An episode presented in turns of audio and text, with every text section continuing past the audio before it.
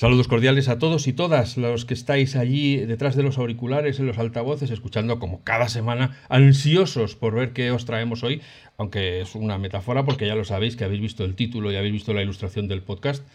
Pero hoy venimos, uff, aquí con el cuaderno de apuntes y el bolígrafo, porque hoy nos acompañan gente, oye, gente muy importante, ¿eh? gente que no, no, te encuentras por ahí en cualquier sitio. Bueno, es mentira, te los encuentras por ahí en cualquier sitio, pero pero no para hablar de lo que vienen hoy, aunque tampoco hay que pincharles mucho. Hoy está con nosotros Miguel Ángel Quintana Paz, que es filósofo y director académico del ISEP Madrid, que es una... Bueno, él, como ya sabéis, a mí no me gusta definir las cosas, prefiero que lo hagan los invitados, porque a lo mejor yo lo digo mal y él, eh, yo quiero que siga siendo amigo mío. Y viene también Rebeca Argudo, periodista, y opinatriz. Podríamos englobarlos a todos en el azote de las nuevas ideologías, de, los reduccionismos eh, fáciles y de muchas otras cosas que aquejan a la opinión mm, de hoy. Y como nosotros nos dedicamos a la tecnología y todo lo que tiene que ver con tecnología tiene que ver con libertad de expresión, les he llamado para que vengan a hablar con nosotros de libertad de expresión y de qué se entiende por eso. Así que les voy a saludar y empezamos a hablar. Buenos días, buenas tardes, buenas noches. Rebeca, Miguel Ángel, ¿qué tal estáis? Hola, ¿qué tal? Yo muy bien. Yo también estoy bastante bien. así da gusto, ¿ves? Como podéis ver, empezamos arriba. Vamos a ver. ¿Libertad de expresión o, no libertad de expresión? La primera pregunta es un poco por ponerlo fácil. ¿Se puede poner una fecha de cuándo cómo, hemos, cómo empezó esto? O sea, ¿qué nos ha traído hasta aquí? ¿Hay un momento histórico o histérico en el cual dijéramos, acabamos de descarrilar y ya verás tú dentro de 20 años dónde estamos? Empieza Miguel Ángel siempre cuando actuamos juntos porque yo soy un caballero. Dale, Miguel Ángel. Muy bien, las señoras primero. Bueno, pues eh, yo, yo definiría quizá este nuevo tipo, o sea, es decir, problemas para la libertad de expresión, obviamente conocemos todos que ha habido siempre, la libertad de expresión nos gusta mucho cuando es la nuestra, pero no nos gusta nada cuando es la de aquellos que discrepan de nosotros y por lo tanto lo habitual en la historia de la humanidad y lo habitual en la mayoría en la inmensa mayoría de las culturas de la humanidad, pues es restringirla, ¿no? La nuestra obviamente también lo restringe, pero sí que es verdad que se produce un, fenómeno que es el de irla, ir admitiendo cada vez más, ¿no? Pues por una serie de asuntos que son, pues para empezar, eh, esa mm, tolerancia que se ve como solución al enfrentamiento cruel y sangriento que causan, por ejemplo, las guerras de religión, ¿no? que no dejan de ser algo pues, que también implica la, libertad de expresión, ¿no? la libertad de poder predicar, la, libertad de poder hacer culto, etc. ¿no? Entonces, vale, pues a partir de, ese proceso, pues probablemente coincidente con la, ilustración, que no en vano viene después de la guerra de los 30 años, que no en vano es una auténtica sangría, justo por lo que he dicho, por cuestiones de enfrentamientos religiosos, pues a partir de la ilustración parece que ese campo de lo que podemos decir se va ampliando, se va ampliando, se va ampliando. Un hito, a mi juicio señero, es el libro sobre la libertad de John Stuart Mill, es señor especialmente porque el título es sobre la libertad, pero prácticamente todo el libro se dedica solo a una libertad. ¿Cuál? Justo esta, la libertad de expresión. Yo creo que ya solo ese hecho es muy significativo y que por lo tanto pues nos estamos ubicando a finales del 19, durante todo el 20 ese proceso, con sus más y con sus menos, con sus retrocesos y sus avances, obviamente, pues sigue y quizá el momento de esplendor de la libertad de expresión y esto no sé si, yo creo que Rebeca estará de acuerdo conmigo, pero, pero ahora si queréis lo comentamos, son los años 90, ¿no? Son los años en los cuales, pues, eh, precisamente porque por otro fenómeno histórico, que es el hecho de que se ha caído el muro de Berlín y que la otra esa parte de Europa y esa parte del mundo, pues que estaba sí que tenía una limitación fuerte de la libertad de expresión, pues ha fracasado, pues parece que entonces, como somos nosotros los triunfadores, pues ya todo el monte es orégano, ¿no? Y son años muy bonitos, aunque también son años que, yo creo que incluyen ya algunos de, la, algunas, algunos de los huevos de serpiente de lo que, de lo que empezamos a ver ahora. Eso es, lo que concierne a la libertad de expresión. ¿Qué es lo que pasa? Que frente a eso, que son pues que las leyes cada vez castiguen menos a los que dicen cosas inconvenientes y que la opinión pública, que la cultura en general, pues admita lo que he dicho, admite una cierta tolerancia, un cierto soportar que los de enfrente son diferentes a mí. A mí me gusta mucho, hay que contemplemos la, cultura popular, cosas como las series de televisión, que no eran tan, tan, tantísimas como son ahora, pero que justo por eso, a lo mejor muchos veíamos las mismas y quizá todos recordemos pues series como Friends, en las cuales pues ocurría sin especial pasmo que mm, una hermana eh, y si tuviera, eh, tuviera tres trillizos por gestación subrogada de su hermano, ¿no? Es, Phoebe ¿no? Que, entonces, esto, que incluso hoy resultaría bastante controvertido, en aquel momento se integraba dentro del curso de la narración, pues como, como una cosa divertida, claro, por supuesto, es una serie cómica, como, levemente con ese leve, esa leve comicidad de las cosas cotidianas, pero sin, sin especiales espasmos, ¿no? Em, y tantas otras cosas. La cuestión es que, mm, justo antes, y por hablar ya ahora de, la amenaza a la libertad de expresión, ¿no? De las amenazas nuevas, eh, mientras que en lo legislativo, como digo, se había expandido mucho y en lo cultural también. Desde lo cultural empieza también la resaca, empieza la, la contraofensiva. Contraofensiva cultural que, por supuesto, ya ha empezado también a constatarse en lo legislativo. Por lo tanto, no, no, estoy siendo tan optimista como para pensar que, bueno, mientras que en la historia de los derechos y de lo legislativo y de lo jurídico, pues hemos avanzado, simplemente hay unos cuantos señores dando la batalla cultural en sentido contrario. No, no, esa batalla cultural, por supuesto, como todas las batallas culturales, tiene resultados. Pero esa batalla quizá yo creo que empieza a principios de los 80, con una cosa que enseguida ridiculizamos todos y que ridiculizábamos en los 90 y por eso al principio parecía contenida que es lo políticamente correcto, el concepto de la, de la corrección política. Eh, los, yo en los 90 ya, en los principios de los 90, recuerdo ya estarme riendo de expresiones estas tan curiosas como que en vez de decir, pues que, mm, pues que había que decir que un señor era tenía una estatura no conforme al estándar medio habitual, para decir que una persona era, era bajita. Era bajita o etcétera, etcétera. Ya, ya, y nos reíamos de ello y parecíamos que ya con esas risas nos habíamos vacunado, ¿no? Pasó un poco, pasó un poco como con las vacunas del COVID, que parecía que nos iban a salvar de todo, pero luego resultaba que, sirvieron de poco. Y. Mm, pero eh, eh, también es verdad que porque en aquel momento el ataque era solo en términos del lenguaje. El, lenguaje políticamente correcto, valga la redundancia, se refería solo a eso, a que ciertas expresiones tenían que ser aminoradas de su presunta agresividad.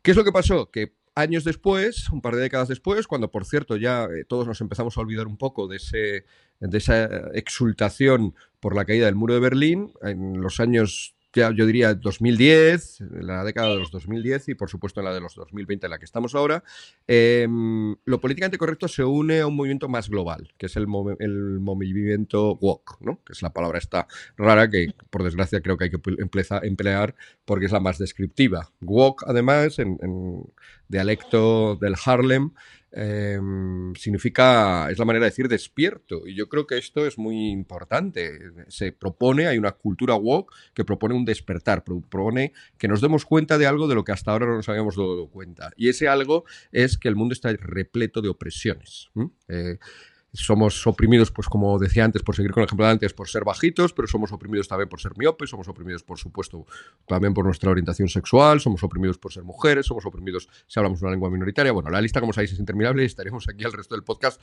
diciendo la inmensa cantidad de cosas por las cuales somos oprimidos. Cuando captas todas esas pequeñas opresiones, microopresiones, pequeñas mm, en el sentido de que, algunas de ellas pues, son, afectan a muy pocos, pero no pequeñas en el sentido de que no sean importantes. Al contrario, es la clave para entender la sociedad. Si no entiendes esto, no has entendido nada. Si no entiendes esto, no has entendido la historia de la literatura, por ejemplo, porque no has entendido que se ha seleccionado siempre a señores blancos, muertos, heterosexuales, etc. Si no entiendes esto, no entiendes la historia de la música y no entiendes por eso que, no haya mujeres ¿no? en el canon musical occidental o la historia de la filosofía. No has entendido nada de nada.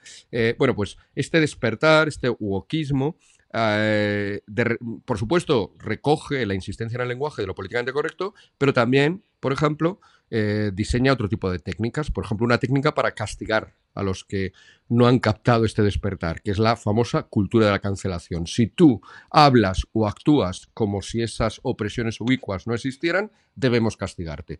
Se introduce también otro procedimiento más, que es el de que ese castigo no tiene perdón posible. Te castigamos, pero a diferencia de lo que pensamos nosotros en la cultura occidental, de raíces cristianas, que es que a la gente se la puede perdonar, no solo se la puede, sino que hasta es deseable en algún momento hacerlo, sobre todo si tienen propósito de enmienda y se han sufrido ya la penitencia correspondiente, eh, pues esto también se elimina, ¿no? el, tenor que hace 30 años eh, cortejaba de una manera inadecuada a, las sopranos mm, debe pedir perdón por ello, pero no le vamos a conceder tal perdón. Es, como pedir debe, debe, de volver a cantar nunca. Por supuesto, por supuesto, por supuesto, claro. Y, además, y no solo no debe volver a cantar, sino que debe ser señalado. Si va, si es él el que va al teatro a escuchar a otros y te toca al lado en la butaca, pues está bien que le señales con el dedo y le digas qué malo eres. Pepito, ¿no? Porque no estamos hablando de nadie en concreto, em, etcétera. Entonces, este mm, eh, se une también, por supuesto, a todas unas nuevas disciplinas, bueno, nuevas, no tan nuevas, que estaban ahí, pero que ven un impulso, nuevas disciplinas universitarias, ¿no?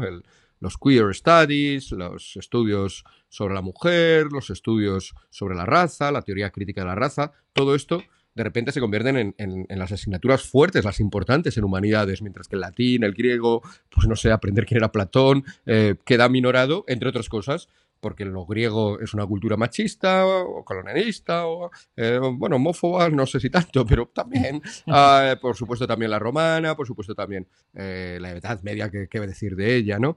incluso la Ilustración, ¿no? Hay gente dedicada a buscar las cositas machistas de Kant, en, sus, en sus textos. O sea, que, eh, afecta, por lo tanto, también a, la, universidad o a, la investigación, etcétera, etcétera. ¿no? Por supuesto, a la política, que recogen esto y que, por lo tanto, los discursos políticos ya solamente tienen que ser, y basta abrir hoy los periódicos, o, bueno, no sé si alguien abre ya los periódicos de papel, pero abrir, abrir la pantalla de, de nuestro ordenador, meternos en algún periódico y ver de nuevo pues que están repletos de estos, de estos de estas presuntas opresiones, ¿no? A mí me hace mucha gracia, y lo comentaba con Rebeca hace unos meses, eh, que mm, una mujer que había, creo que era la única panderetera de España, o la, o la de las, perdón, perdón, acabo de oprimir a todas las mujeres pandereteras que no estaban en. Quizá era la mejor, la mejor, seguramente es la mejor, y que salía y, que podían enorgullecerse de ello, estar contenta o contarnos los secretos musicales de la pandereta o cualquier cosa de este tipo, en realidad el titular era que por ser mujer y tocar la pandereta, pues que esto le había traído un montón de opresiones. No todos debemos presentarnos en el espacio público dentro de la mentalidad actual como oprimidos, como víctimas. Y dentro de esto, por lo tanto, la libertad de expresión, por ir ya más concretamente a la pregunta, pues sufre, porque claro, si todos son opresiones, cualquier frase mía que incremente esas pequeñas opresiones a cualquiera de sus múltiples grupos, pues tiene que ser vista con malos ojos. No solo vista con malos ojos, sino que probablemente, si me sobrepaso un tanto, yo mismo seré en el futuro el que tenga que pagar por ello mediante la cultura de la cancelación o etcétera, etcétera. Yo creo que ese es un poco el, el panorama en el que estamos, no sé cómo lo veis. Yo añadiría lo que dice Miguel Ángel, que, creo que hay un matiz de diferencia este momento al resto de los, de los momentos, quizá. Eh, porque es cierto que la libertad de expresión ha estado siempre, yo creo que ha estado siempre amenazada por los poderes. O sea, cuando no ha sido el poder político, ha sido el poder eh, eh, mediático, y cuando no ha sido el poder eclesiástico. Siempre ha habido a alguien a mm. quien le convenía intentar hacer callar al, al disidente. Es decir, que es una de las libertades siendo la que nos permite defender todas las demás, yo creo que es una de las que ha estado siempre en peligro, aunque en este momento no tenemos, pues porque, como decía Miguel Ángel, desde hace un tiempo parece que, es, que están asentadas y si hemos podido, mm, pues no está amenazada desde esos, de esa manera tan evidente quizá. Yo creo que la diferencia de este momento es que la amenaza viene en horizontal. O sea, antes tú podías prever que, o sea, prever quién era el que te iba a querer callar, pues iba a ser pues el, pues el, contrincante, ¿no? O sea, el, otro, el, poderoso, el que, al que le podías suponer un mm. problema, pero es que ahora es tu vecino, es el, el que te sigue en redes, el que, o sea, ya no sabes de dónde viene esa amenaza. Entonces, quizá esa es la manera civilina en este momento de de, que esté en peligro esto y de percibir ese, ese peligro, porque no sabes de dónde viene. Eso lo que conlleva, yo creo, es, es la prudencia, porque no puedes pedir heroicidad a todo el mundo, es esa prudencia de ir callando, de ir eh, autocensurándose, de ir eh, manteniendo pues un, un discurso que, que, que, no, que no desate esa ira que encima con, con las redes sociales o con, con, ese acceso a la tecnología que tenemos ahora se ha visto multiplicado, porque, porque claro, es que de repente hay a quien no le puede suponer nada, pero de repente un linchamiento de estos virtuales eh, puede suponer para alguien eh, un problema serio. Quiero decir, estaba pensando, por ejemplo, en el ejemplo que ponía antes Miguel Ángel de Plácido Domingo, que no ha dicho el nombre, pero yo sí, porque soy así de discreta. ah, claro, que hablábamos de Plácido ah. Domingo. No había caído. Es que ahí está, aquí las cosas las llamamos como las llamamos. Bueno, el caso acusas a alguien de, Este señor, por ejemplo, bueno, pues tiene toda su carrera hecha, pero tú imagínate que eso le ocurre a alguien que está empezando y que de repente le está señalando todo el mundo. No tienes capacidad de, reaccionar ante, ante. O sea, sí tienes capacidad de reaccionar, por supuesto, no lo van a hacer, ya lo hemos visto. Mirad a los chavales del, del colegio mayor pidiendo disculpas cuando la regla básica de primero de enfrentarse a la, a la ola que es no pedir jamás perdón.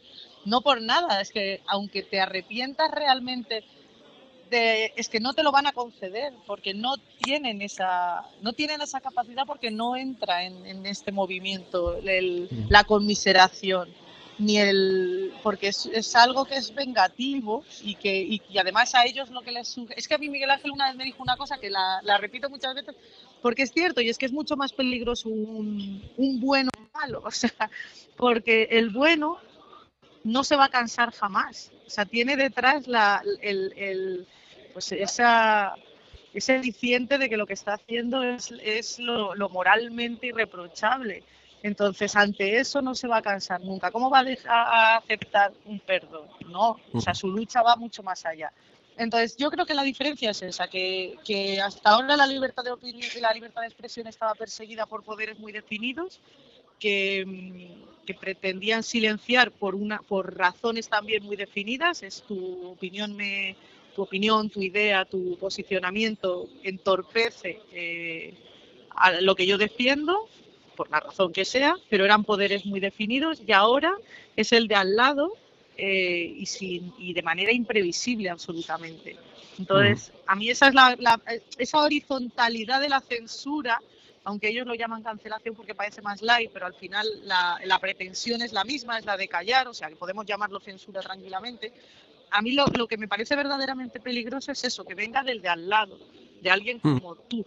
Y sobre todo la, la, la impermeabilidad que tienen a los argumentos. Es decir, tú le explicas que defender la, libertad de expresión es una cuestión tan simple que incluso es bueno para ellos, porque ahora, ahora ellos son la, un poco la idea o la, o la línea de pensamiento hegemónica. Pero es que si aceptamos que es el que controla en este momento el pensamiento eh, moralmente irreprochable, digamos, por llamarlo de alguna manera, es el que decide qué se puede decir y qué no se puede decir, lo que estamos es legitimando que, es que, incluso estando de acuerdo, estamos legitimando que si hay un cambio de tercio, pues el que venga luego con ideas completamente contrarias pueda hacer lo mismo por las mismas razones. Entonces, aunque solo fuera egoístamente, deberíamos defender la libertad de expresión por encima de todo porque es la única manera de que si alguna vez no somos nosotros los que estamos ahí, podamos seguir defendiendo nuestras ideas. Bueno, pues son impermeables a todo tipo de, de argumento. Da igual de la manera que se los con croquis, con dibujitos, con, con hmm. estos con estos dibujos que nos ponen nerviosos a nosotros, como el de la paradoja de Popper, que acaba uno diciendo, Dios mío, Popper no dijo nunca eso, basta. Los pictolines, sí, sí. Pensamiento pictoline. ¿Ves? Ahí yo ahí pondría la línea roja. A Pictolines no les dejaría hacer infografías. dependiendo cómo defiendo la libertad de expresión. Pero yo, creo que uno de los problemas que, que tenemos ahora para movernos en el espacio público es que normalmente todas estas interacciones están basadas en unas reglas del juego que todos aceptamos y, con las que jugamos. Claro, todos jugamos con el mismo set porque si no es imposible jugar a nada. Si yo juego al fútbol, pero el de enfrente está usando las reglas de baloncesto, pues lógicamente no nos vamos a entender. Pero el problema que tenemos ahora es que hay un grupo de gente o de, o de, influencia, o como lo queramos llamar, que puede cambiar las reglas unilateralmente y además las aplica con retroactividad. De manera que lo, lo, que hace 10 años no voy a decir que estuviera bien, porque a lo mejor no estaba bien, pero estaba aceptado dentro de las reglas del juego que todos nos dábamos. Ahora se revisa con unas nuevas reglas de juego y se, y se lógicamente, se le aplica el correctivo de ahora a cosas que ocurrieron hace 10, 100, 1000 años y, encima, y encima, como tú dices, hay que estar de acuerdo. Sí, claro, si, si, se atreven a corregir a, pues ya digo, a toda la cultura griega, a toda la cultura medieval, pues hombre, corregir a un chiste inadecuado de hace 10 años, de un Mindundi cualquiera, pues, pues lógicamente es mucho más fácil. Eh, a ver, varias cosas. Una, yo sobre la cuestión de la cancelación. Yo, yo eh, ojalá fuera censura en realidad, porque la censura normalmente lo es sobre un dicho, sobre un libro, o sobre una idea, ¿no? La cultura de la cancelación va más allá y va al hombre, ¿no? Va como los malos jugadores de fútbol, ¿no? Va a pegar patadas, no, va al balón, va, va al, jugador de fútbol, a dejarle cojo, ¿no? Y bueno, si es posible, dejarle cojo para el resto de su vida. Entonces, la, la cancelación te cancela a ti entero, con todo lo que hayas dicho, lo que vayas a decir por aquella frase, ¿no? La, la, censura normalmente, salvo cuando te ponías muy farruco y acababan eh, quemándote, En, medio de, en, medio, en medio de campo de Ifiori, ¿no? pues entonces, en, ese, en, ese, en, en esos casos, ah, pues era más limitada. Em, la, idea esta de que, que, Rebeca generosamente me reconocía a mí, la idea de que los buenos son más peligrosos que los, que los malos. Esto es una idea que trabaja bastante bien eh, un psicólogo, Roy Baumeister, en un libro muy interesante que se llama, se dedica al mal, ¿no? Se llama Evil, ¿no? Sobre el mal. Y, ahí eh, dice Baumeister, tenemos la idea de que los sádicos o de que los aprovechados, ¿no? Los aprovechateguis, los que buscan solo su interés, eh, pues que son los culpables de la mayoría del mal que existe en el mundo. Pero no es así, es un grupo eh, muy pequeño comparado con los que están movidos por las buenas intenciones, ¿no? Los buenos que van a sus... A veces las intenciones son de verdad buenas. Es decir, intentar que la gente deje de sufrir por estar gorda, pues es una buena intención, ¿no? Y ahora, perseguir a cualquiera al, al que consideres gordófobo y a partir de ahí convertir a todos estos, la vida de todos estos, en una cosa nueva, sufriente, justo por lo que decías tú, Rebeca, porque lo que mueve es la venganza, eh, y la venganza crea una espiral en la cual pues cada vez la crueldad es mayor, pues obviamente no es el procedimiento y esa buena intención que tienes de que no haya gordofobia, pues se convierte en una tortura para todos los demás que te rodean, y no digamos ya pues con otras cosas más frecuentes. Em, quizá hemos pasado un poco por encima, pero, pero ya estamos tan metidos en el asunto de la cultura de la cancelación y de la cultura woke que hay que recordarlo. ¿Por qué es buena la libertad de expresión?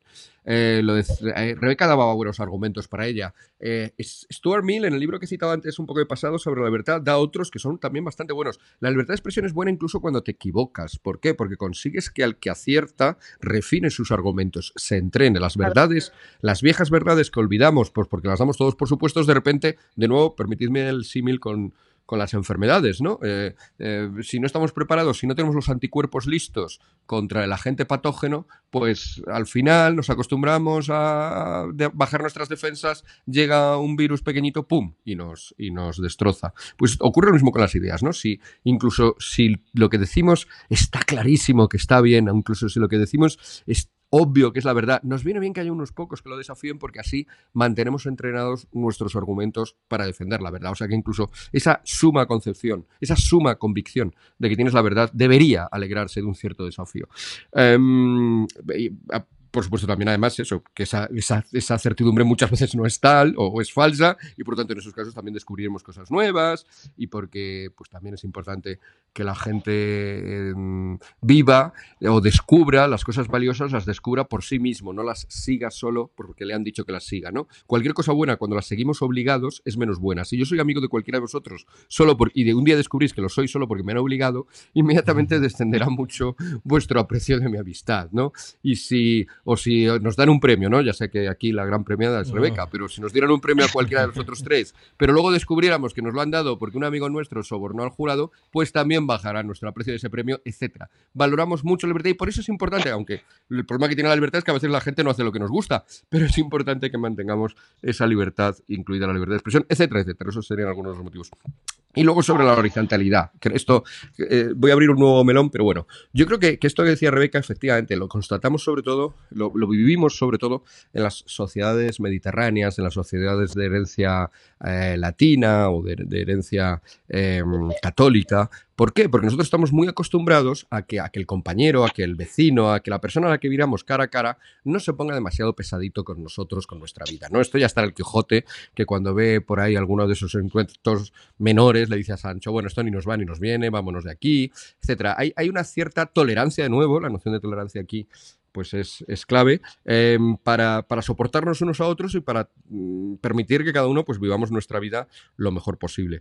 Eh, esto no ocurre en las sociedades puritanas, que son sociedades más del norte de Europa, más sociedades más herederas de la reforma. En las sociedades puritanas es muy importante que la sociedad entera sea pura y es muy importante, le hago un favor a mi vecino si le vigilo y me esfuerzo para que su vida también sea lo más pura posible. De tal manera que en esas sociedades, no en vano, es donde ha surgido la cultura woke, que está preocupada de esta horizontalidad que decía Rebeca, de este vigilarnos todos a todos.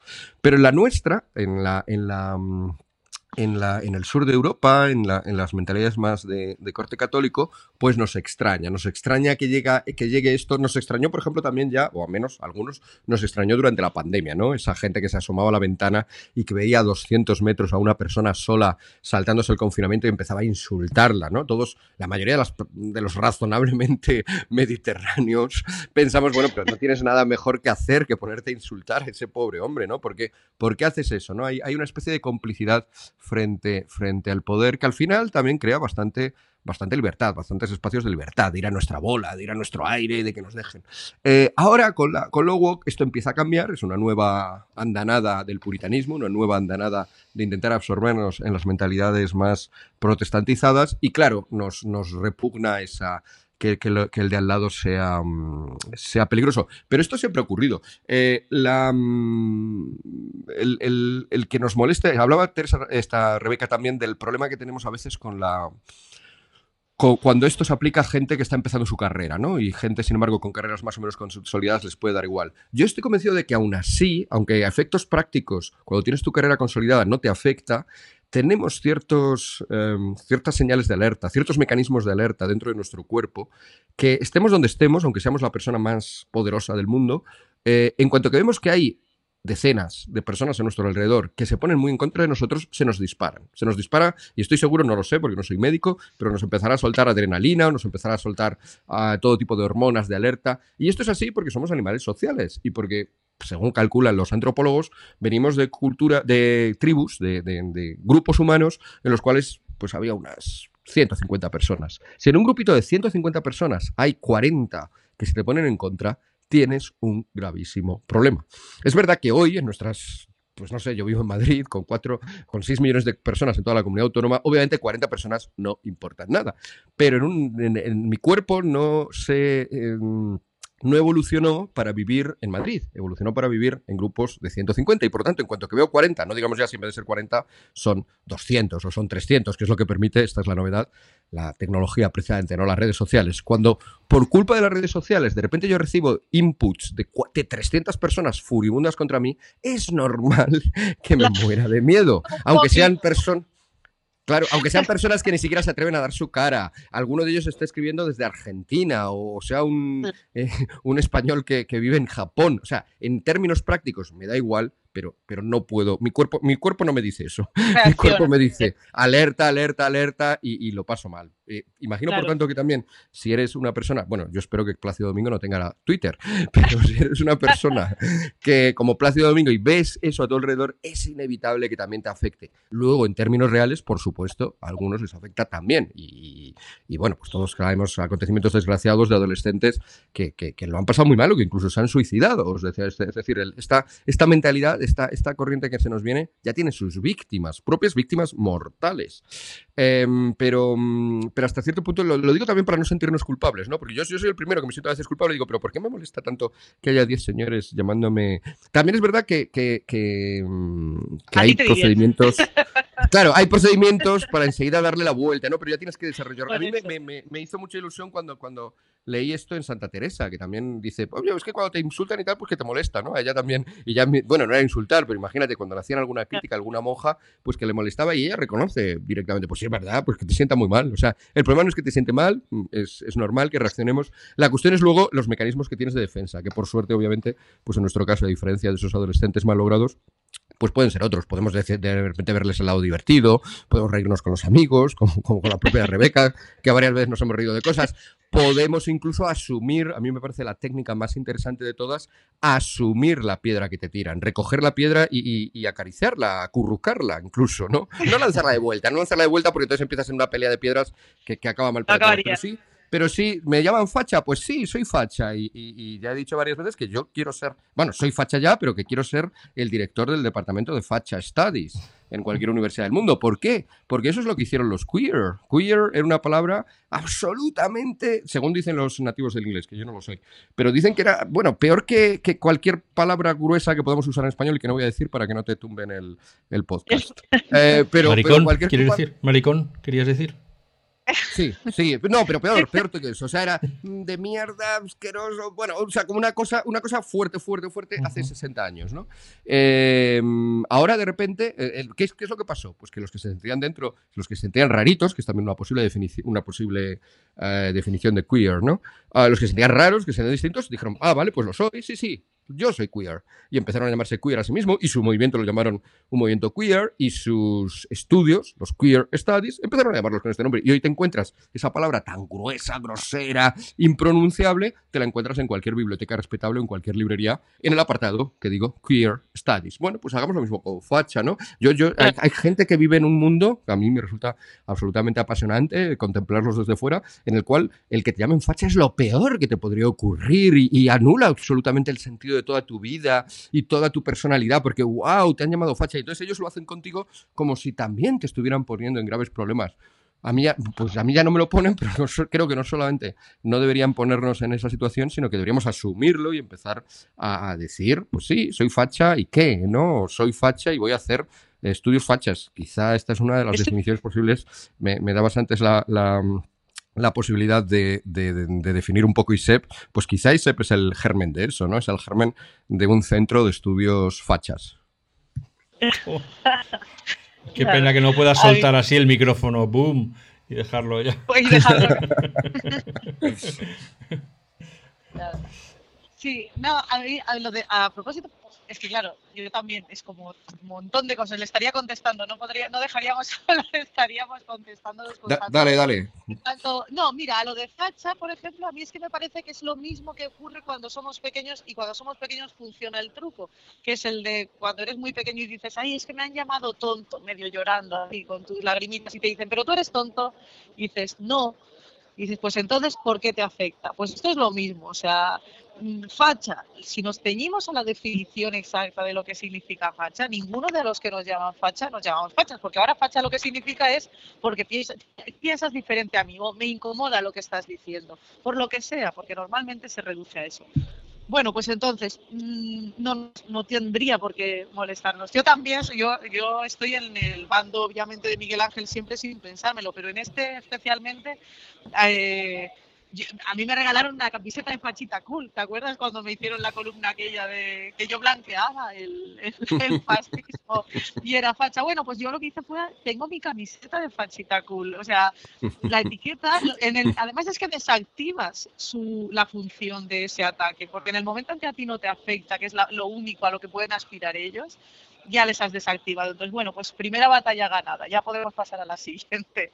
Me da lo mismo lo que me, lo que me llames. Volviendo a lo, de la, a lo que hablaba al principio Miguel Ángel, de la libertad de expresión y de, y de y del libro de Stuart Mill precisamente y de las razones por las que es importante y él decía cuáles eran un poco sus favoritas añado yo una que a mí es la que me parece que, que, es, que, que es la que debería de convencer a todo el mundo en un momento así totalitario de venirme arribísima y es que aunque solo sea porque todos en algún momento podemos no estar en posesión de la verdad absoluta. El hecho de contemplar por un instante que puedes estar equivocado y que eso está ahí, eh, solo eso debería de permitirnos que el otro pueda exponer sus razones, porque es que podemos estar equivocados, por muy convencidos que estemos de que, de que no lo estamos. Entonces, ¿quién podría negarse en su sano juicio a que, le, a que le digan, oye, no has contemplado esto, se te escapa este matiz, fíjate esto otro? No por nada, sino porque es que nos enriquece. Si al final el fin último de la libertad de expresión es lo de tener razón, de, o sea, eso es lo de menos. Se supone que lo suyo es que todos pretendamos aproximarnos de una manera desprejuiciada lo máximo posible a eso que llamamos verdad. Entonces, eh, ¿cómo vamos a estar en contra de la libertad de expresión? Y, luego, la siguiente razón por la que, por la que deberíamos de, de defender la muerte es porque es la única que nos va a permitir defender todas las demás. O sea, si a un niño pequeño le preguntaran, pues lo que decía, a veces lo, hemos comentado y yo lo puse en el prólogo de un libro incluso, si lo típico de decir, eh, pide un deseo, pero solo puedes pedir uno. Y uno pediría, pues pedir un montón de deseos, deseos infinitos, ¿no? Pues si pudiéramos hacer esa trampa con defiende una sola libertad, la trampa sería defender la libertad de expresión, porque es la que nos va a permitir siempre defender todas las demás. O sea, es lo único, porque la libertad de expresión al final es la, es la libertad de pensamiento hecha, hecha verbo. Entonces, luego también es verdad que es que hemos entrado en una dinámica a veces con muy buenas razones, que es la de defender causas justas, pero causas justas que hemos instrumentalizado de manera perversa porque se han ido perdiendo en el camino el valor fundamental. Pero una de las cosas que, a las que ha llevado esta defensa enfervorizada, enfervorizada y, y que ha apelado más a las, a, las, a las emociones y a los sentimientos que a la razón. En cuanto perdemos de vista un poco la razón y nos dejamos llevar por las emociones, pues entramos en eso ya un poco más irracional. Entonces, eh, cuando, o sea, últimamente todos estos movimientos identitarios presuponen que cualquiera que les lleve la, la contraria solo puede ser por mala fe, porque están por desinformación o por estupidez.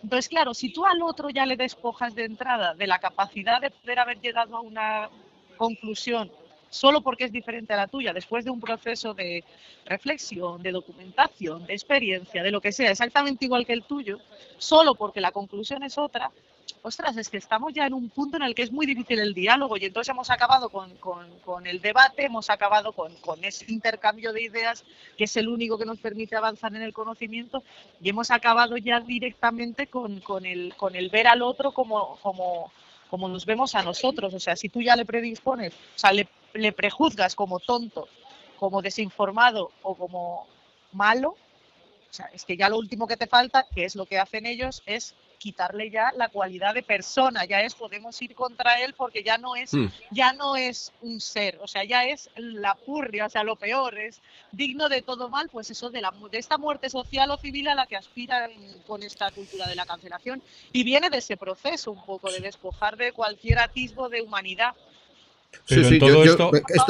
esto, perdón, solamente una postilla a lo que dice Rebeca, porque me parece clave. Es decir, el ver al otro como persona, es decir, como lo que decíamos antes, un ser libre, pero un ser complejo con su vida, lo que ella ha descrito muy bien, ¿no? Con sus propios intereses, sus propias lecturas, sus propias experiencias y que desde ahí esa, esa capacidad de, ese personalismo, ¿no? El vernos unos a otros como personas, yo creo que era muy típico, o es todavía, ¿no? Se resiste, es muy típico de estas sociedades de, de regambre católica, ¿no? En, en, las sociedades del norte, mm, todos hemos visto en Alemania que se pone un semáforo en rojo y aunque veas a un kilómetro a la redonda que no viene ningún coche, te paras ante la ley, te paras ante el semáforo de peatones, ni el de, de, coches que puede ser más peligroso, el de peatones, te cumples la norma que te están diciendo de peatón, párate en rojo aunque veas claramente en un kilómetro la redonda que no hay nada, porque allí importa la ley, la norma, ¿no? El, aquello que viene desde arriba hacia abajo. En las sociedades, bueno, quizá el caso exagerado sea Roma, ¿no? El tiempo que viví en Roma, no en vano Roma, uno de los orígenes de nuestra civilización, en Roma cuando vas a cruzar más que al semáforo, tú miras al coche que viene enfrente, haces una mirada al conductor, él te mira a ti, ves que ha captado que vas a pasar, negocias, el freno un poquito, tú negocias con miradas, con según un procedimiento muy personal, muy personalista entre los dos, tú paras, él ve, sabes que va a disminuir la velocidad, no se va a tener que parar, tú tampoco tú lo haces un poquito de prisa porque es una persona y no le vas a molestar eh, pasando demasiado tiempo mientras que tú cruzas y ya está. Es todo. Es verdad que es mucho más cansado el estar continuamente rodeado de personas y no de normas impersonales, pero es en realidad lo que sabemos que nos hace humanos, lo que nos hace pues o personas humanas, ¿no? Como se dice a veces como si fuera una redundancia, en realidad no lo es porque también existe en teología las personas divinas, pero bueno, como personas esas que, nos tratamos unos otros, yo creo que ese, ese personalismo, esa, esa capacidad de entender de que el otro es un mundo y que por lo tanto cualquier juicio sobre él va a ser siempre apresurado, sea cual. Es verdad que a veces hay que hacerlos porque es inevitable y si yo veo, venga, un tipo con malas intenciones y embozado a las 3 de la madrugada por una calle oscura, pues a lo mejor tengo que hacer el juicio de que me conviene huir de allí. Eh, no pasa nada, todos tenemos que hacer juicios sobre los demás, pero, pero reducir eh, la fiabilidad para nosotros mismos de nuestros juicios, yo creo que nos habita vivir en un mundo más personal. Pero también en todo esto además hay una, un concepto de superioridad, ¿no? De la capacidad de que mi juicio sobre ti es evidentemente el bueno porque tú estás por debajo, tus razonamientos, tus justificaciones hmm. son patéticas al lado de mi verdad. Y lo, y lo, único problemático en lo que acabas de decir es el adverbio, evidentemente. O sea, todos pensamos que nuestros juicios son mejores que los de los demás y no pasa nada. Justo para eso está la libertad de expresión, para que los intercambiemos y algunos a veces, cuando vemos buenos argumentos en el otro, los cambiemos y mejoremos. Lo que decía antes Rebeca, si buscamos la verdad, si buscamos solo tener yo la razón, pues, pues no, pero bueno, eso, es otra cosa. Eh, el problema es cuando damos esa evidencia que ya digo que no está, no está sentada realmente en nada. Pero bueno, para que no parezca en todo caso, yo quería, para que no parezca que nos estamos metiendo, aunque no lo hemos citado, ¿no? La división izquierda-derecha, pero sí que es verdad que, es sobre todo la izquierda la que ha asumido los planteamientos woke.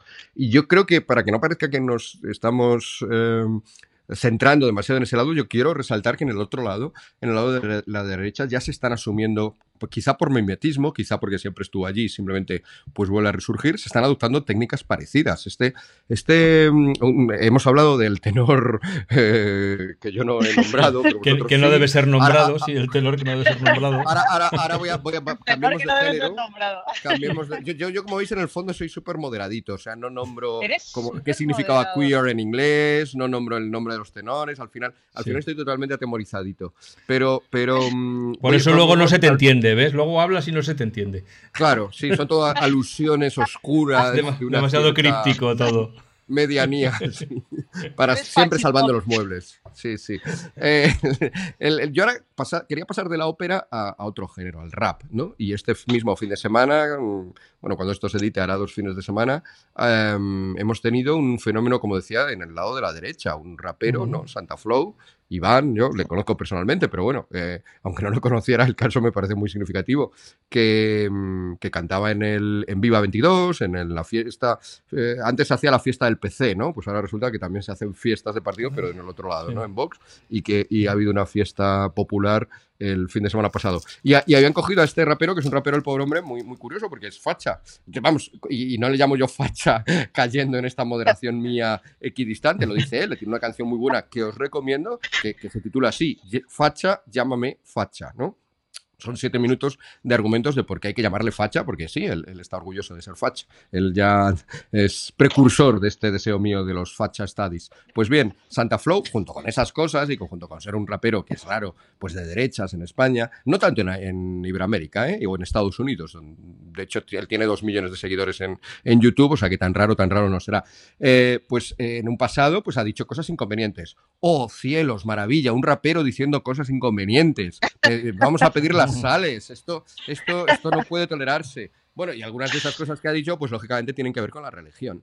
Digo lógicamente, pues porque son, los típicos temas, política, religión, son los típicos temas en los cuales las cosas inconvenientes molestan más. Bueno, pues hemos vivido un intento de cancelación de Santa Flow y había ha habido todo un movimiento de gente, en este caso próxima Vox, pues que de repente, aunque esto lo dijera creo que es en el año 2008, 2007, o sea, es una cosa súper pretérita, pues de repente consideraba intolerable que una persona que había blasfemado sobre la Virgen María pues pudiera cantar en un sitio a donde se les llamaba. El, el, propio Santa Flow, iba a decir chaval porque tiene un aspecto juvenil, pero el hombre, pues mm, tiene ya cuarenta y tantos, perdón por revelar su edad a, él, pero tiene ya cuarenta y tantos años. Este hombre, este cantante, este rapero, pues salió y dijo, oye, pues que aquello es de mi pasado, que ahora ya, ah, que ahora ya hago otras cosas y sé que esas cosas pues no, no viene bien decirlas. Aún así, lo que decíamos, procedimiento woke 100%, aunque en este caso sea un curioso wokismo, puritanismo, catolicón, llamémoslo como quieras.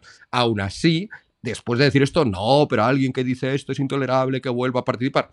Luego, luego, luego, es un poco siguiendo el argumento, llevándolo a práctico de Terés, de mm, Rebeca. Eh, el argumento, la cuestión está de que si empezamos a expandir las limitaciones y cancelaciones típicas de lo woke van a empezar a tocarnos a todos, porque ninguno ha sido perfecto. Y este es también como civilización lo que yo veo como problema en el wokismo. El wokismo se propone como, como una nueva civilización, como una nueva manera de entendernos a nosotros mismos, nuestro pasado, etcétera, nuestros propósitos futuros, pero es una manera muy mala.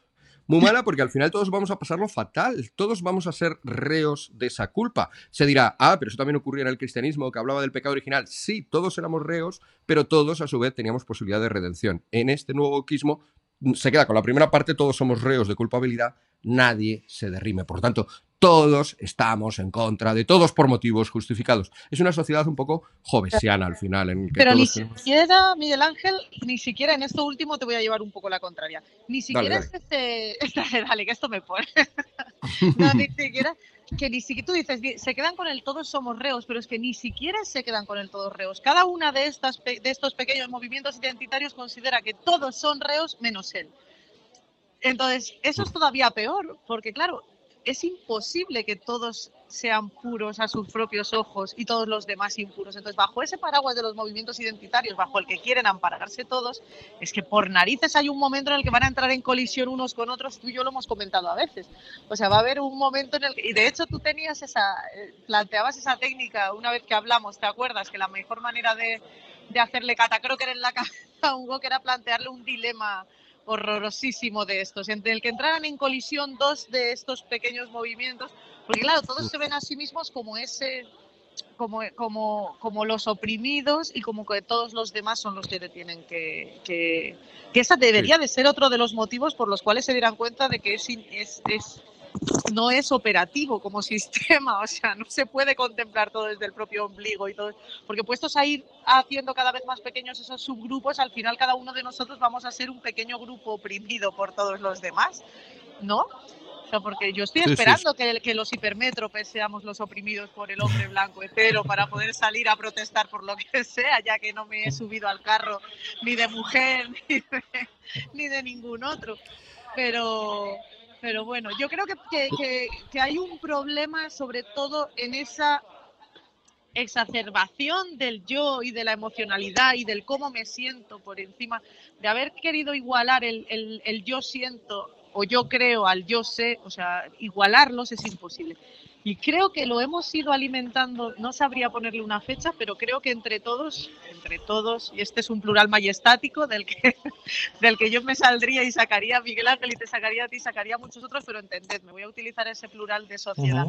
entre, la, entre estas nuevas metodologías en las que hemos convencido a los niños de que todos son especiales, de que si puedes soñarlo, puedes lograrlo, en lugar de darles herramientas para que si quieres lograrlo y no puedes, porque hay un montón de factores que van a influir en tu vida, en lugar de darles las herramientas para superar eso. En lugar de eso, les estamos diciendo que si no lo logran, no es culpa tuya que eres especial y lo mereces, sino de la sociedad que no te está dando lo que tú, de, de alguien que te está oprimiendo, de algo ancestral incluso que alguien debería pagar. O sea, el caso es que es, esa absolución del yo a través de esa emocionalidad, de ese, de, de, de ese sentimentalismo de todo y de bueno, la prueba es cualquiera de las últimas leyes a las que podemos ir, en las que incluso se contempla que si tú te has sentido, ¿no? El cómo te has sentido. Oiga, pues es que usted pues que yo a lo mejor he mirado a Miguel Ángel con una cara muy obscena y es que como soy hipermétrope en un foco, pues que él se haya sentido de repente desnudado por mí, a lo mejor yo no estaba precisamente en eso. Pues así todo, o sea, hemos llegado a un punto en el que le estamos dando tanta importancia o tanto valor quizá, no sé, a esa a esa a ese cómo te has sentido tú y dejado de contemplar lo otro. Y, incluso hemos dejado de contemplar el, punto en el que se pueden unir ambas cosas, porque a lo mejor yo te he hecho sentir mal, oye, y lo lamento mucho, pero no era mi intención, y hay un punto medio en el que podemos encontrarnos, pero lo hemos descartado ya. Entonces yo creo que esa, esa emocionalidad exacerbada también tiene algo que ver con todo esto que estamos, que estamos viviendo como, ya en el campo más, más meramente teórico, eh, hubo un, autor, Charles Stevenson, que en el año 46, 47, 48 empezó a hablar de que la base de nuestros principios morales era la, emoción, era la emotividad, ¿no? De hecho, es el fundador del emotivismo, ¿no? En este sentido, en este sentido. Y, este hombre acabó muy mal. Eh, este hombre en aquellos años, eh, él estaba en Yale, había estudiado previamente también en Cambridge, tenía una carrera importante y, no, no consiguió que le renovaran en Yale y acabó por ahí en una universidad de los Grandes Lagos, no, no mala, pero bueno, pero, pero que, vio coartada su carrera porque justo salidos de la Segunda Guerra Mundial, esto de decir que bueno, que, que el holocausto era una cosa que nos sentaba mal, pero poco más, no había un fundamento eh, fuerte, ontológico o racional, sino que lo importante eran las emociones que nos suscitaba, que eran malas.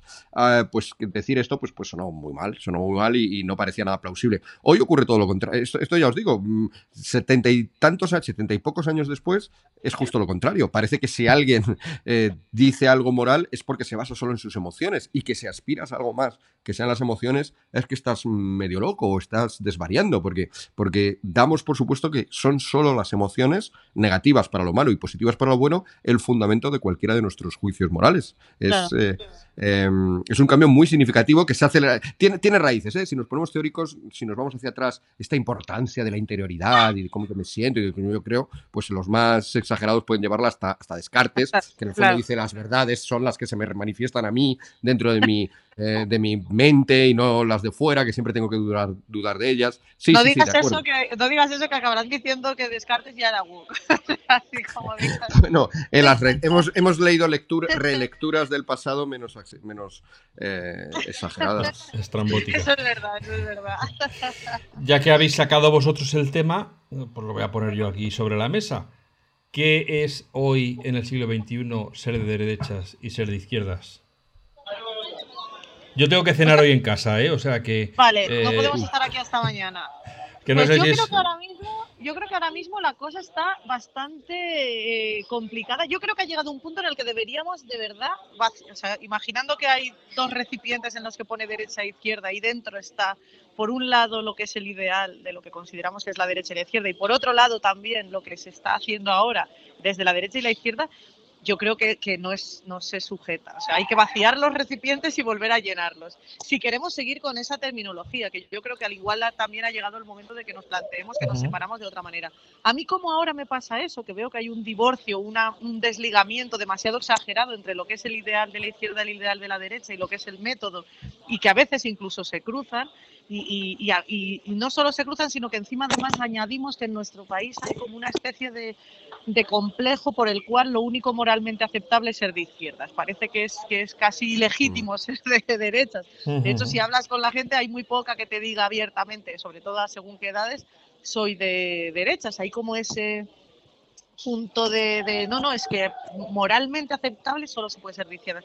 Bueno, pues yo ahora mismo la verdad es que yo a la gente, la, a la gente, a la sociedad, los, los, los, los, separo quizá, pero yo misma no, no todo, entre los que defienden libertades y los que no las defienden, entre los que son totalitarios y los que no, incluso entre los que entre los que seguimos defendiendo un espíritu realmente democrático y los que están diciendo desde el, desde el desde la, desde la práctica de la democracia están totalmente desligados de ese ideal y no son en absoluto demócratas. Entonces, para mí esa es la diferencia hoy en día. Mm. Lo, cual supongo que me coloca en el bando de los, de los fachas. De los fachas, claro.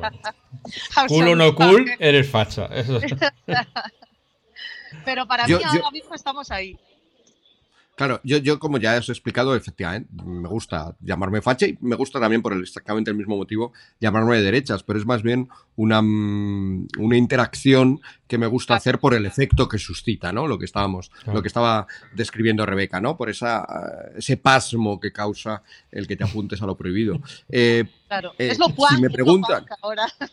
Claro, sí, sí, entre nosotros, que no necesito, no necesito hacer ningún alarde extravagante, si entre nosotros me preguntáis, pues efectivamente, también coincido en esto con Rebeca, no, no le veo ya mucho sentido a la, a la división tradicional entre derecha e izquierda. Yo quizás sí que la formularía en, de una manera un poco distinta, conectando un poco con lo que he dicho. Yo creo que hoy lo que vivimos es una eh, y me voy a poner muy estupendo, advierto ya, eh, eh, lo que vivimos es eso, un enfrentamiento entre dos ideas de lo que debe ser nuestra civilización. Una idea en la cual nuestra civilización hunde sus raíces en los últimos 2.500 2.500 años, ¿no? Por, por irnos hasta Sócrates bueno, 2400 y pico, eh, donde mm, esencialmente nos entendimos en esas claves, griegas, romanas, cristianas o judio-cristianas. Es verdad que esas claves no significan volver a vivir exactamente igual que en el siglo IV eh, antes de Cristo o en el siglo IV después de Cristo o en el siglo XV después de Cristo. es decir, esas raíces nos han dado mucho que hablar, nos han dado mucho que evolucionar y, y podemos contemplarlas con una mirada amable de que vamos a seguir sacando jugo de ellas, por supuesto, para seguir cambiando y para seguir mejorando. Otra cosa sería traicionarlas, ¿no? Porque otra cosa sería ridícula frente a ellas, porque son raíces fundamentalmente vivas, fundamentalmente que nos impulsan a eso, a la mejora. Esa es una alternativa civilizacional. La otra alternativa civilizacional es un poco la que hemos estado diseñando. Una alternativa que nos dice que todo ese pasado netamente está equivocado. Básicamente está equivocado. Se puede recuperar alguna cosa aquí y allá porque es un pasado, pues eso, que ha creado y que ha sostenido y que ha justificado multitud de opresiones de las cuales nos tenemos que librar. Entonces, esa alternativa, esa, esa eh, todo aquello que favorezca esa cultura woke, que a su vez Claro, así dicho, pues a lo mejor alguien dice, bueno, pues tampoco será tan peligroso que haya unos cuantos profesores en las universidades defendiendo esto, pero ya hemos visto que ha traspasado. Este es otro, otro de los errores. No hemos citado mucho los errores de los años 90, pero yo creo que era uno de los errores de los años 90 fue justo el de minusvalorar al rival y pensar que mientras que en las universidades se estaba, sobre todo las universidades más influyentes, las estadounidenses, se estaba sosteniendo esta ideología o esta idea de civilizacional eh, casi de manera cada vez más unánime, em, pues que se iba a quedar allí. Pero no, los estudiantes de los 90 son los ejecutivos de los años 2010 y los estudiantes de los 90 son los predicadores o son los periodistas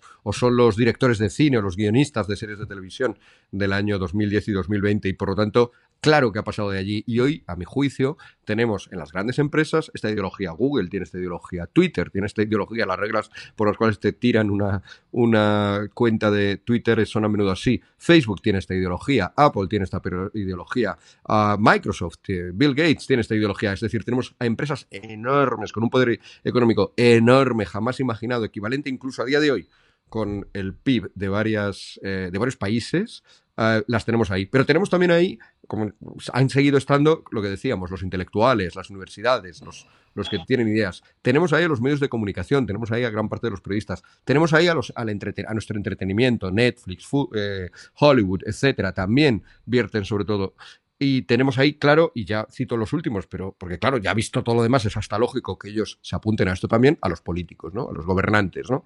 Que, que obviamente pues, pues están conectados con todo lo anterior. Entonces, esas élites em, occidentales, es verdad, los chinos están otra cosa totalmente distinta y nos llaman Baizhou de esto, o Baizhou, eh, los, los, musulmanes no digamos, están a lo suyo también, pero en Occidente, eh, nuestras élites, nuestras élites en todos esos campos que he dicho y por lo tanto también las élites que manejan el secretariado general de la ONU, por ejemplo, también es otro, ah, es otro ejemplo bueno de lo que digo. Los que están también en la Unión Europea, por desgracia, es una Unión Europea que no es ya la que en la que pensaron sus fundadores, que por cierto, cuatro de ellos se reunieron justo antes de fundarla en un monasterio benedictino. O sea, que parece que tiene poco que ver con el tipo de valores que hoy propugna nuestra nuestra UE.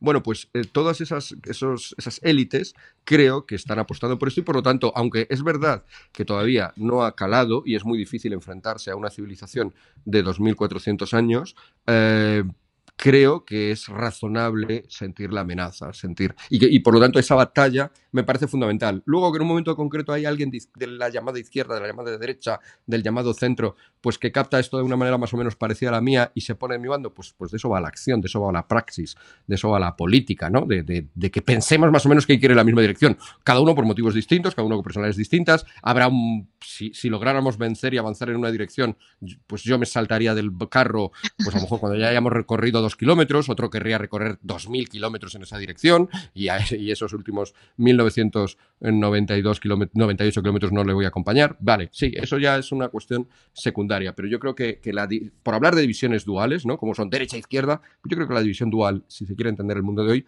es esa.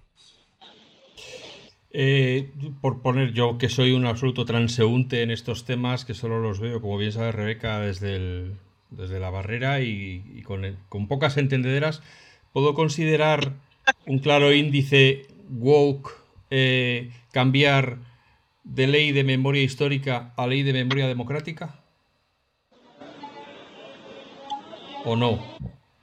Es que a mí me llamó mucho la atención cuando se aprobó era la ley de memoria histórica Y ahora es de memoria democrática. Claro, a mí de esa ley, sobre todo lo que me llamó la atención fue eh, que, cambiando la designación de llamarlo de repente memoria democrática, estuviera Bildu eh, participando de, de, ella. Quiero decir, hombre, no sé, creo que memoria, sobre todo porque memoria histórica, que era como más ajustado, también debía de no dejar de contemplar ¿no? que, que, también hubo, hubo víctimas en el otro lado, aunque fueran menos. Quiero decir, yo creo que, una, que, que, la historia es la que es y los hechos son los que son. Y todo, o sea, la lectura que, que hagamos en ese caso debería de ser lo menos partidista posible y creo que debería de, de, preservarse sobre todo pues eso, el, el eh, ser riguroso, en el sentido de que, de que, de que los, los daños, tanto en un lado como en el otro, a ver, en toda, en todo, en toda contienda hay un vencedor y hay un y hay un vencido y eso está claro. Y uno siempre tiende a, ser más, a, tener conmiseración no con el bando de perdedor obviamente. Y en un caso como este, en el que es cierto que hubo más víctimas de un lado que otro, pero no, pero es que las que hubo en el otro lado no son menos víctimas, quiero decir, y el dolor de sus familias no es menor y siguen también. Hace poco, no sé si lo visteis, que eh, aparece, eh, haciendo estos trabajos de una fosa común, resulta que los que aparecieron eran del bando nacional en lugar de, del bando republicano. ¿Qué haces con eso? Quiero decir, no, no merecen conmiseración, sus familias no han sufrido, no merecen recuperar también yo creo que se está haciendo un uso o sea, ideológico y partidista de la historia, que al final es nuestra historia, que es la, que deberíamos de conocer y no, no, me, parece, no me parece positivo. Sí, la, la, memoria histórica ya juntaba dos cosas al principio distintas, ¿no? La memoria, que es la memoria, yo tengo una memoria de, pues, del 1 de octubre o, de, o del 11 de septiembre o de mm, incluso tengo cierta memoria del, del 23F y cada uno de vosotros, bueno, Rebeca no porque es muy joven el 23F, no, pero, pero, pero cada uno de vosotros tendréis vuestra memoria y es apasionante las memorias, están los libros de memorias, ¿no? Donde uno pues intenta contar lo suyo visto desde su perspectiva, es de nuevo una cuestión muy personal, personalista y apasionante. No la quiero en modo alguno eh, despreciar. Lo que pasa es que la historia es otra cosa, la historia es, intenta ser una disciplina científica y por lo tanto mezclarla, por supuesto puede partir de la memoria de muchas personas, pero tiene que partir también de los documentos, tiene que partir de los datos, tiene que partir de lo que desenterramos, lo que decías ahora, Rebeca. Si resulta que alguien recuerda con memoria que en ese pueblo no se mató a ningún nacional, pero desenterramos una fosa y nos encontramos allí a 30 muertos, pues, pues ese dato refuta la memoria de ese señor que por lo que sea, también sabemos por otra parte que la memoria tiene unos sesgos impresionantes y una capacidad de autoconvencernos de lo falso eh, alucinante. Por lo tanto, eh, eso es la historia, ¿no? Mirar archivos, contrastar, etcétera. Y que esas dos cosas se junten, memoria histórica y encima se conviertan en ley, pues obviamente es lo que, lo que resulta en el engendro que ya era, es decir, una historia oficial, una manera de ver la historia desde la memoria de solo algunos y no de otros. Esos algunos además son solo los más sectarios de un bando, porque por el bando republicano hay gente que justo después de la guerra civil o justo después de la reinstauración de la democracia, pues miraba el pasado con unos ojos mucho más compasivos y de reconciliación que lo que hace la ley de memoria histórica de Zapatero. Pero es que ahora Eso ya era, ya, era, un engendro. Ya, a mi juicio, ya por, lo tanto, era un engendro. Ahora la ley de memoria democrática da un paso más y nos dice esa visión sesgada, esa visión eh, solo de los míos y no de los tuyos, esa visión que eleva a dogma mi memoria y anula la tuya como si no hubiera existido esa visión ya no solamente se va a convertir en historia, memoria histórica, sino que se va a convertir en el sinónimo de la democracia, memoria democracia, democrática. Si tú no estás de acuerdo conmigo, es un poco también lo que decía antes Rebeca, es que ni siquiera te voy a tener en cuenta, porque significa que no eres demócrata. Entonces, no, no, no estás, eres tú el que te has salido de este diálogo con trampas, de este espacio de diálogo acotado con trampas que he diseñado yo. Es tú el que te ha sido otra cosa y puedo pasar de ti. Es más, debo pasar de ti, debo despreciarte porque eres antidemócrata. Bueno, es una, es una cosa, pues eso, que mm, tampoco nos vamos a extrañar de que la política utilice un término para que signifique justo lo contrario de lo que significa.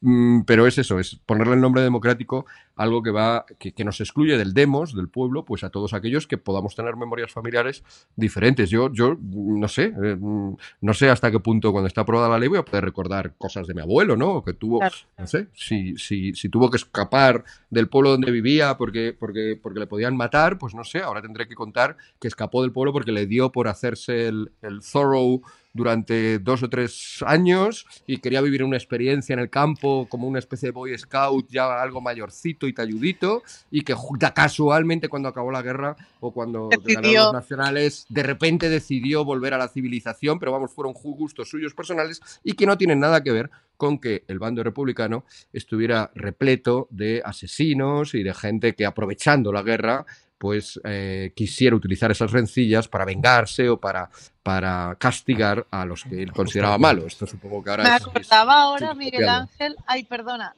perdona, eh, me acordaba ahora, Miguel Ángel, de aquella frase que dijo, ¿te acuerdas cuando estuvimos en Bolonia Virgilio Zapatero y que nos pareció tan maravillosa aquella de no hacernos daño con el pasado, ¿no? Parece que, que, que, que estamos empeñados en despreciar el verdadero espíritu de la transición, lo cual da bastante miedo porque si hubiese sido esta generación la encargada de esa reconciliación parece que habría sido imposible.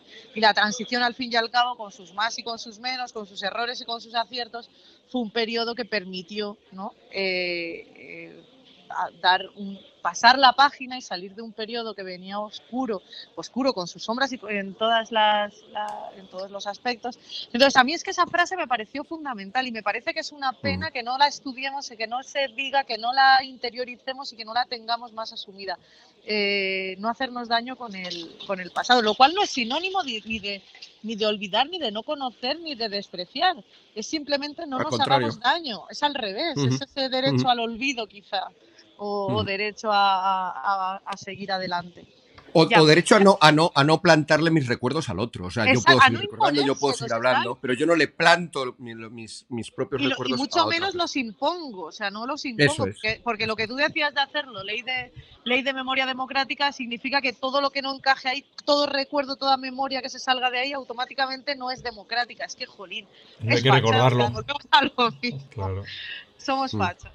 Os preguntaba antes por derecha e izquierda, como ya me habéis dicho que es que eso no tiene ya, está muy obsoleto, os voy a preguntar, ¿qué es conservador y qué es progresista en nuestra sociedad hoy en día?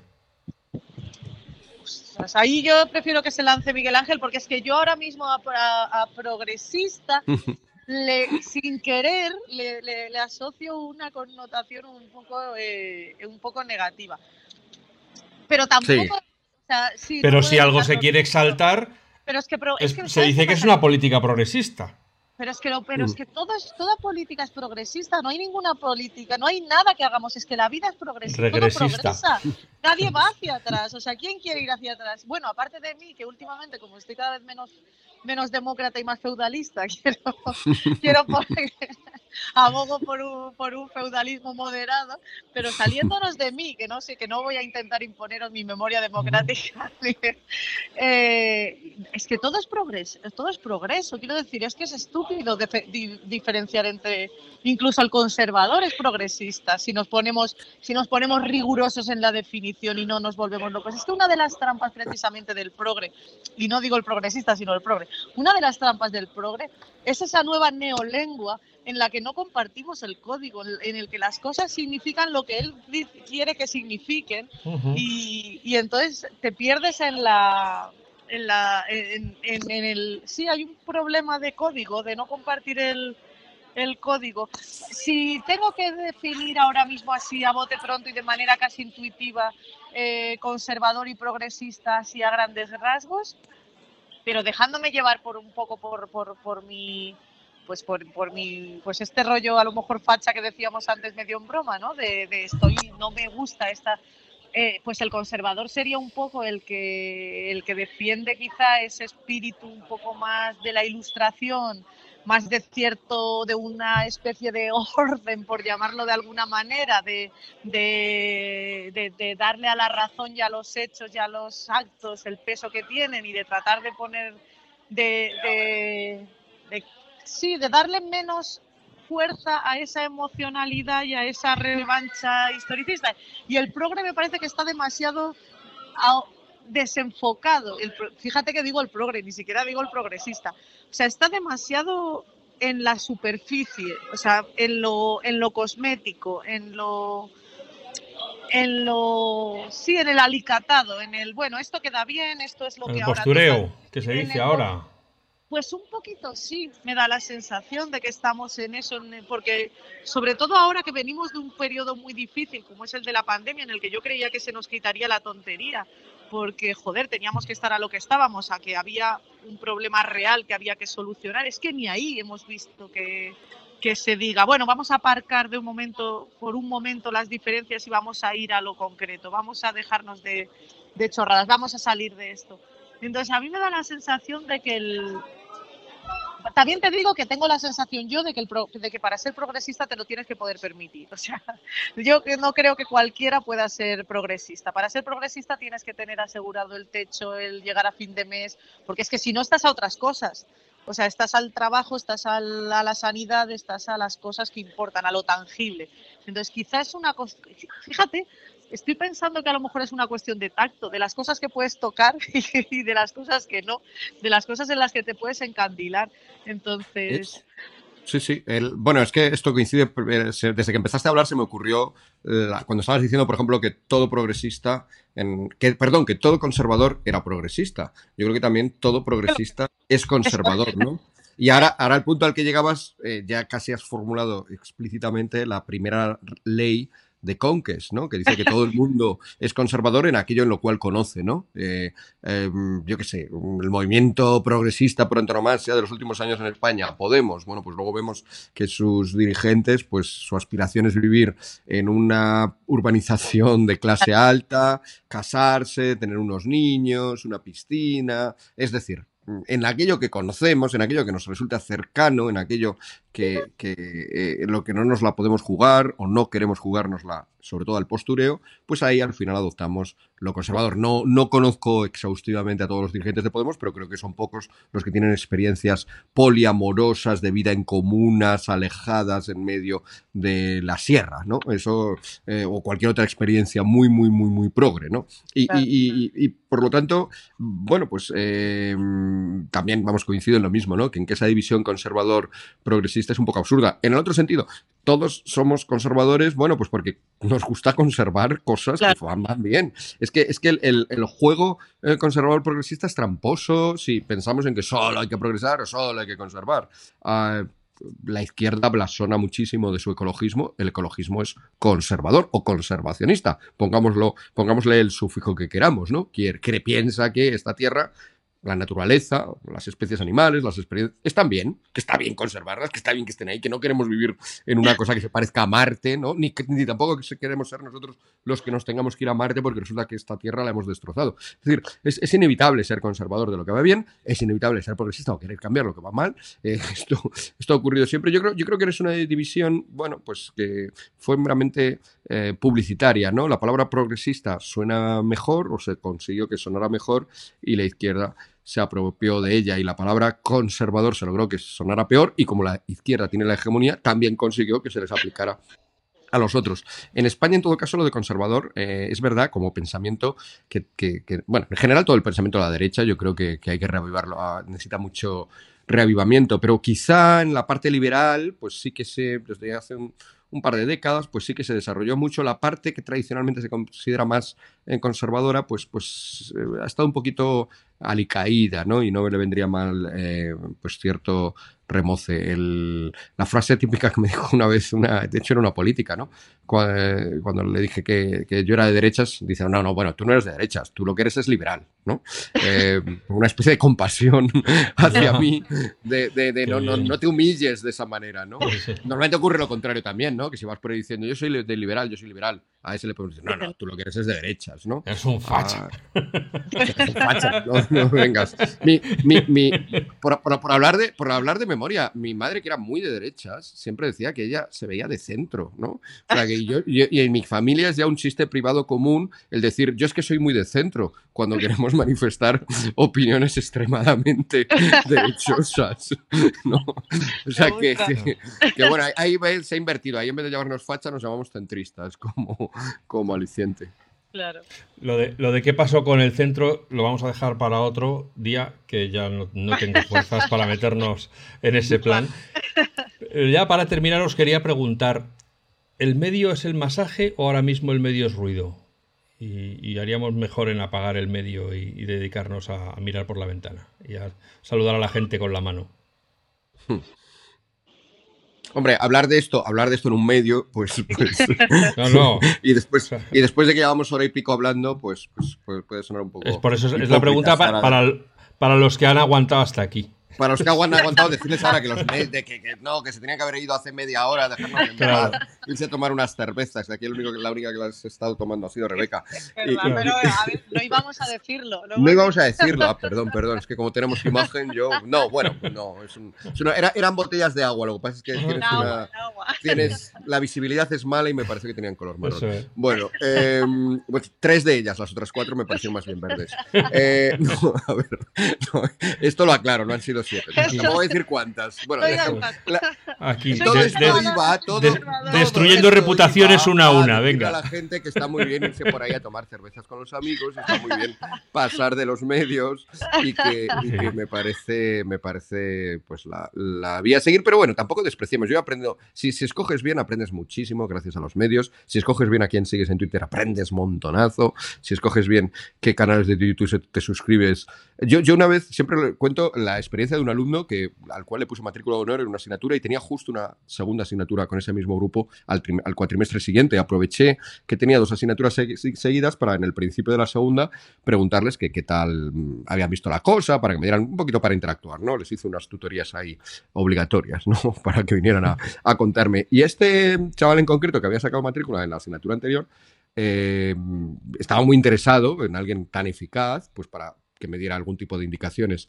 Y le pregunté en general y le pregunté en concreto por el hecho de que yo mando dos libros de lectura obligatoria en esta segunda asignatura. Mandaba dos libros para cuatro meses y, le dije, bueno, ¿qué me podrías decir? Y me dice, bueno, creo que nos has mandado demasiados libros de lectura me sorprendió potentemente, porque claro, era justo como el mejor alumno, el de matrículas, que me estaba diciendo que dos libros eran demasiados. Por otra parte, son dos libros, además, eran dos, textos prácticamente novela o ensayo muy, muy, muy facilito. Y, dije, ah, pero ¿no te gusta leer? No. Yo lo que hago es ver eh, canales de YouTube. Y este chaval veía canales de YouTube de una manera absolutamente masiva y entonces lo mismo se aprendía perfectamente, pues no sé, las características que tiene el planeta Júpiter, que la mitología, eh, el rol que atribuye la mitología a Júpiter como Dios, que mm, la literatura de Cervantes, que, bueno, o sea, había aprendido muchísimo teniendo hacia la lectura un no especial aprecio.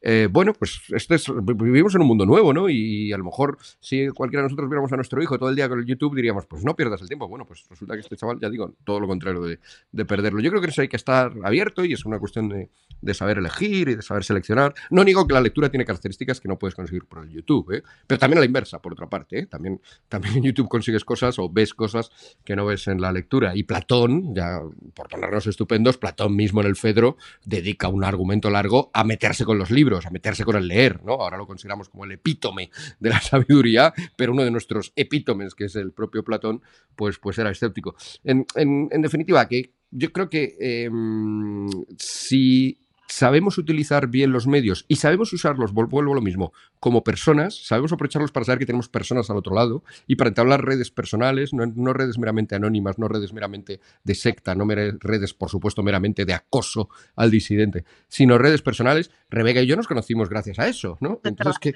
cómo, voy a ¿cómo nos vamos a meter, no? Y ya cuando nos vimos por primera vez en persona fue años después y ya nos conocíamos un montón. Entonces, ¿cómo vamos a rechazar?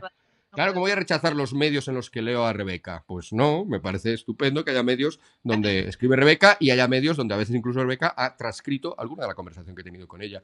Eh, ese es un poco cómo lo veo la cosa. Yo coincido en eso con Miguel Ángel. Yo creo que es una cuestión de selección propia y de responsabilidad. O sea, es verdad que, y en esto hago una especie de paralelismo con cuando se democratiza la fotografía. Quiero decir, cuando de repente todos tenemos una, una cámara en el móvil y tenemos filtros, eh, pues es verdad que cualquiera puede conseguir una buena foto. Sin embargo, eh, cuando tú quieres una buena, buena foto, no vas a cualquiera con un iPhone y un filtro, sino que vas a, pues esto es igual, o sea, los medios lo bueno de los medios tradicionales es que ahí hay un oficio, hay una profesión, ahí hay gente que sabe lo que está haciendo, entonces no todos tampoco, no nos vayamos a engañar, pero ahí está nuestra responsabilidad y nuestro, sí, individual y nuestra, y nuestro saber seleccionar. Y si tú, y eso, o sea, Twitter puede ser un lugar muy tóxico, pues es que puede ser un lugar muy tóxico, pero para, pero si tú eliges con quién te relacionas y con quién interactúas, pues te encuentras con Miguel Ángel, por ejemplo, como me ha pasado a mí, y no, y, oye, de maravilla, y nunca le estaré suficientemente agradecida. Quiero decir, eh, es como culpar, yo qué sé, a, la herramienta. No, la herramienta está ahí, tú la utilizas, la puedes utilizar bien y la puedes, la puedes, la puedes cagar. que es una cuestión de esa. Yo sí que tengo que decir que, que veo un pequeño defecto en, el, en los medios ahora mismo y es quizá el haber entendido mal ese paso en el que estamos. El que en lugar de ir ellos a las redes, están llevándose las redes a ellos. Y entonces hay un, momento confuso en el que, en el que sí que sí que puede haber algún, pues, algún error, algún error desde mi punto de vista, obviamente, en ese sentido de confusión, de, confundir el tener muchos likes con que sea eh, la, con que a eso sea eh, información o eso sea creíble o eso sea... Y luego corremos el peligro, al estar tan democratizado, es cierto, de, de, tender a la cámara de eco y a rodearte de la palmadita en la espalda y no escuchar lo demás. Entonces, pero bueno, si tienes un poco de, de criterio y, no te dejas llevar por esos pequeños sesgos, creo que, que los medios como van a estar mal, están de maravilla, es el uso, claro. Ya. Bueno, eh, yo lo decía por la polarización, por cómo potencian determinadas opiniones, oscureciendo otras.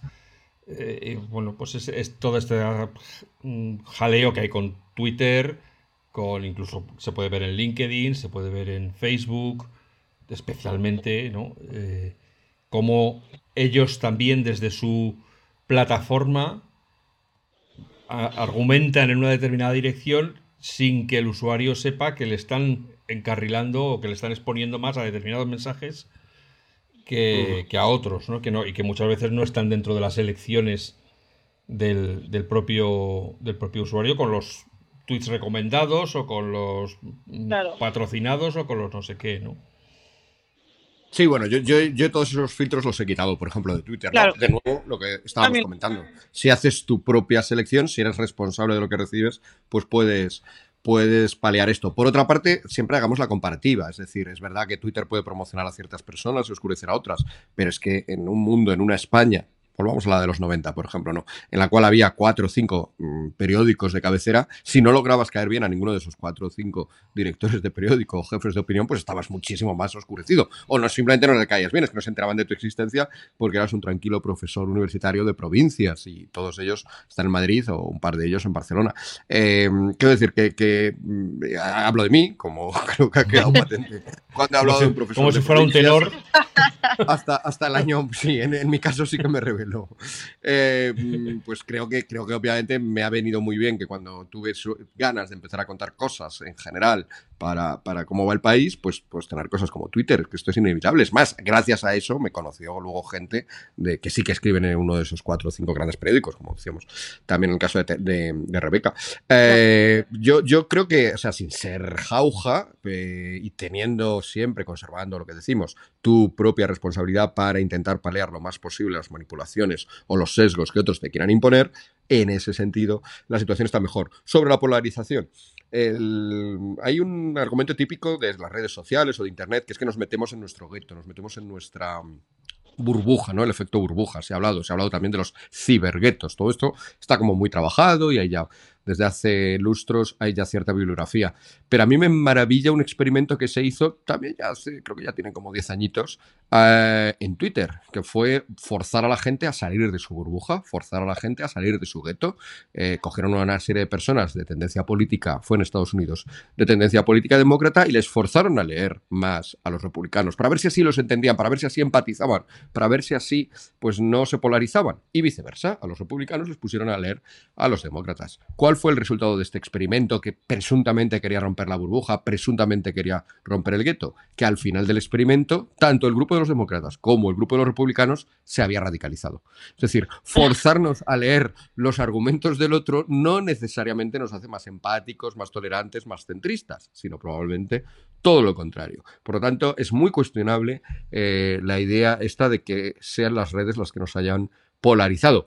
No es cuestionable que estemos polarizados, ¿eh? todo eso lo doy por supuesto, es verdad, y además todos los índices apuntan a que vivimos en sociedades cada vez más polarizadas, cada vez más enfrentadas, pero no por Internet. Internet probablemente sea el medio o sea el efecto de esa polarización. Yo creo que hay motivos de sobra para polarizarse que no sean estos. Hay, un, amigo, eh, eh, Víctor Lapuente, tiene un libro pues muy preocupado por estas cosas de, de la polarización y para mí el sesgo de ese libro y de mucha gente que se ocupa de la polarización es dar, por supuesto, de nuevo, como hablábamos, que es un, fenómeno emotivo, que es un fenómeno de cosas que te pasan a ti. Ay, mira, es que este se me ha polarizado. Hombre, se te ha polarizado porque has entrado en su casa, la has llenado de barro, has tirado los, las estatuillas que tiene en las estanterías y le has roto el televisor. No es que le hayas polarizado, es que está enfadado con motivos. Claro, entonces, dejemos de hablar de la polarización o si la gente está enrabitada y empecemos a hablar de lo que está pasando. Lo que está pasando, hay motivos objetivos para enfaduscarse o incluso, digámoslo así más, para radicalizarse y polarizarse? Yo creo que sí. Este sería otro, otro podcast. Yo creo que los hay y en la medida en que los hay, hablemos de esos problemas. No hablemos de la gente que se polariza, que en el fondo hasta el problema será los que todavía no se han enterado de que hay que polarizarse. ¿No? Si, estás dejando, si estás dejando que se vean en tu casa, se han llevado ya la vajilla, se han llevado ya la mesa, la cómoda, y, pretenden además llevarse todo lo demás porque no tendrás nada y serás feliz, como reza el famoso lema del Foro Económico Mundial, te están quitando todo, te, se han llevado también el gasoil de tu calefacción, por cierto, para este verano y lo vas a pasar mal, pero es que en verano has pasado mucho calor porque también se habían llevado el aire acondicionado. Te lo habían dejado, pero no lo podías usar porque era muy caro. Claro, si te está pasando todo esto, a lo mejor tenías que polarizarte un poquito, ¿no? Para que pararan, digo. Muy bien. Eh, y teníamos miedo de que nos quedáramos sin conversación. ¿Te imaginas? Pues, no nos ha pasado nunca. A Ángel y a mí no nos ha pasado nunca. Yo, yo, yo, yo, yo cuando empecé a ver las cervezas se me esfumó ese miedo. bueno, eh, muchas gracias de corazón a Miguel Ángel y a Rebeca que han encontrado este rato en, este día para estar aquí hablando con nosotros de libertad de expresión y de todas estas, bueno, no es que no sé cómo, corrientes, eh, ideologías, pamplinas, hay un poco yo creo que de todo eh, metido aquí, mezclado, intentando que hasta lo minúsculo sea importante y que sea crucial para, para la existencia o para la inexistencia de alguien. Eh, y, a vosotros esperamos que hayáis podido aguantar el chaparrón, que a lo mejor no sabíais en lo que os estabais metiendo, pero afortunadamente las aplicaciones os dicen cuánto va a durar la charla y eso esperamos que hayáis hecho como Rebeca, os hayáis aprovisionado bien de cervezas y hayáis dicho, bueno, esto me lo voy a tomar con, Rebeca. estamos, estamos, con la excusa esta de la libertad de expresión, nos estamos sobrepasando sí, sí, y poniéndola. Bueno, es verdad. Bueno, bueno, pues nada, le cancelamos las cervezas a Rebeca hasta a base de, agua y palillos y, y, bueno, que, conste, que, yo tenía un vaso opaco y por lo tanto no habéis visto los whiskazos que me he echado fuera de pantalla. Claro, es que hay, hay que, hay que venir ya preparado. De este dúo, de este dúo artístico, el listo siempre ha sido él. y yo es que, como bien saben los que escuchan este podcast, yo a los podcasts ya vengo bebido. Entonces, no necesito hacer demostraciones en público. bueno, amigos, amigas, que seáis felices, que seáis buenas personas y nos escuchamos de nuevo muy pronto. Muchas gracias a todos.